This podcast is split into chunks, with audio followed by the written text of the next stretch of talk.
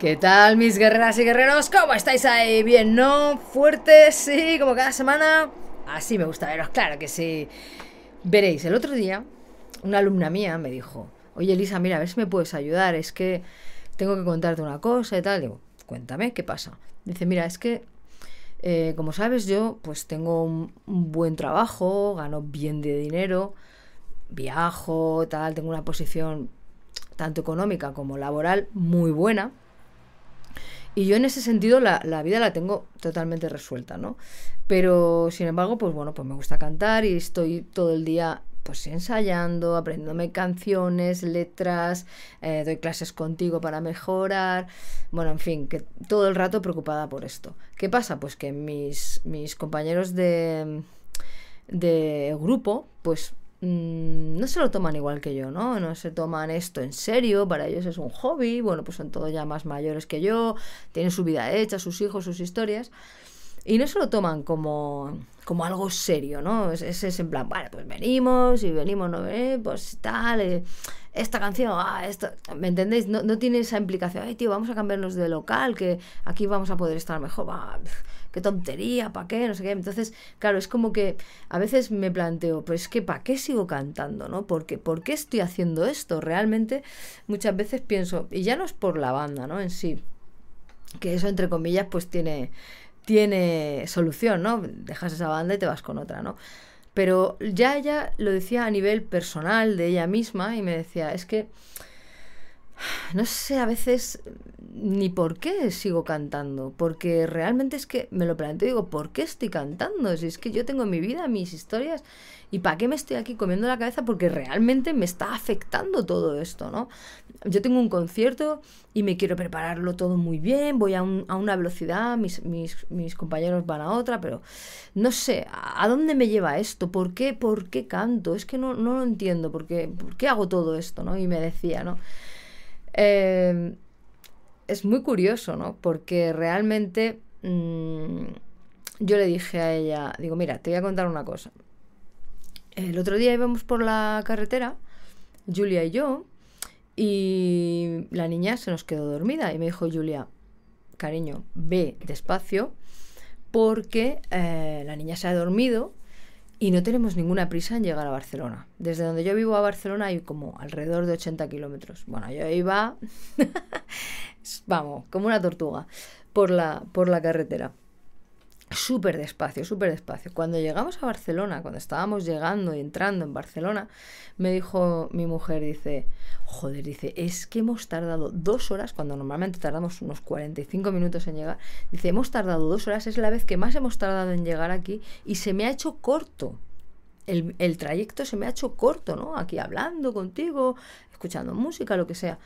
Y le digo, claro, se te ha hecho corto el trayecto porque tu meta no era llegar ¿sabes? Tu meta no era llegar, de hecho me has dicho métete por los pueblecitos, ay, mira, métete por aquí, vete despacio y vamos mirando cosas que siempre hemos pasado y nunca habíamos visto. ¿Qué quiere decir esto? Y, y se lo dije a mi mujer, le digo, fíjate, esto me recuerda a, a la música, ¿no? Al canto, digo, yo cuando era más joven nunca pensaba dónde voy con la música, dónde voy a llegar, dónde me lleva esto, si yo, es que pff, yo, mi, yo gano dinero, ¿para qué me estoy con... Claro, ¿qué pasa? ¿Qué le pasa a mi alumna? ¿Qué me pasa a mí? Que somos músicos, somos cantantes, por eso sigues cantando, por eso ella sigue cantando, por eso se preocupa tanto, porque a ti cuando te preocupa algo, te cabreas y dices, joder, tío, esto quiero que salga bien. ¿Por qué? Porque te preocupa. ¿Entiendes? Tú discutes con las personas que te preocupan y, te, y coges y le dices, oye, tío, es que quiero hablar contigo, vamos a, hablar esto, vamos a estudiar esto. Cuando alguien no te interesa. Pasas de todo. Entonces, la música es así. Si alguna vez te estás preguntando, tú que estás ahí detrás, ¿qué estoy haciendo? ¿Dónde me lleva esto? No pienses en el final. ¿Cuándo es eh, un perro feliz? Cuando se está comiendo el hueso, no, si os dais cuenta, cuando tú le estás preparando ahí el huesito o las comidas y tal, está el perro ahí, ay, ay, ay, ay, ay, ay, ay, ay, ahí está, y cuando se lo está comiendo es pum, pum, pum y ya está, ya llegó la meta. No se trata de eso, es el camino que estamos recorriendo. Parece una chorrada, pero es así, ¿no? Como mi mujer que se le hizo el trayecto corto, porque su meta no era llegar a ningún sitio, era tú vete tirando. Pues esto es lo mismo. Cantar, estar en una banda, intentar conseguir algo, lleva un tiempo, es un camino. Y si tú estás todo el rato enfocado en la meta, quiero llegar, quiero llegar, quiero llegar, ¿qué es llegar? ¿Llegar a tocar en el Woken? ¿Llegar a, no sé, a vender millones de discos? no sé, ¿qué es llegar? Es, es, es el camino que te vas haciendo. Tú cantas porque quieres. Y si tú en un momento, mm, tú cantas porque te gusta, eres músico, no puedes dejar tu trabajo porque la música no te da dinero tú puedes estar trabajando tranquilamente y disfrutando del camino, pues ahora toco aquí, ahora no, ahora viene más gente, ahora viene menos, tú sigues, pim, pim, pim, pim, y estás disfrutando, disfrutando de qué, de cantar, que es lo que te gusta, de estar en una banda, de estar encima de un escenario, de ir a ensayar, de hacer tus clases de canto, disfruta todo eso, eso es lo que tú tienes que disfrutar, porque estás en el camino. ¿Entiendes? Cuando tú estás en el camino, no sabemos cuándo, más tarde, más temprano, vas a llegar. Te lo aseguro, es que te lo aseguro. Evidentemente, si estás en el camino y coges un atajo, pues vas a llegar antes, ¿no? Y si hay alguien que te empuja un poquito, pues también, ¿no? Pero ya me entendéis, entended el concepto con el que, os estoy intentando explicar. Mi alumna estaba estresada y, así un poco como frustrada, vamos a decir, porque ella tiene una meta. Ella quiere ir allí, quiere llegar. Yo quiero hacer algo con la música. Y ese es el problema. O sea, es un arma de doble filo, porque tú, tu mente siempre tiene que estar pensando, quiero esto. Y vas a por esto, porque coño, si no sabes a dónde vas, sales a la calle y no sabemos dónde vamos, ¿dónde vamos? ¿No, me entendéis? Claro, tú, tú, tú tienes que decir, yo quiero esto ir a por eso. Pero el problema está en que a la vez que tú tienes que querer eso, tú tienes que estar disfrutando del camino hasta llegar ahí. Y tú tienes que ver cómo tus colegas van llegando a sitios donde tú no. Y tú tienes que decir, yo estoy disfrutando donde estoy. ¿No? Como dice mi mujer, estamos debajo de un puente, pues va a ser debajo del puente más bonito del mundo, porque lo vamos a fregar, lo vamos a barrer, siempre me dice lo mismo, ¿no? Pues esto es lo mismo. Si estamos en el nivel 1 porque estamos empezando, disfrútalo, coge contactos, es tu momento de hacerte un nombre, ¿no? Deja una buena sensación a la gente, déjate la piel en el escenario. ¿Entiendes? Fórmate, dar clases, etcétera, etcétera.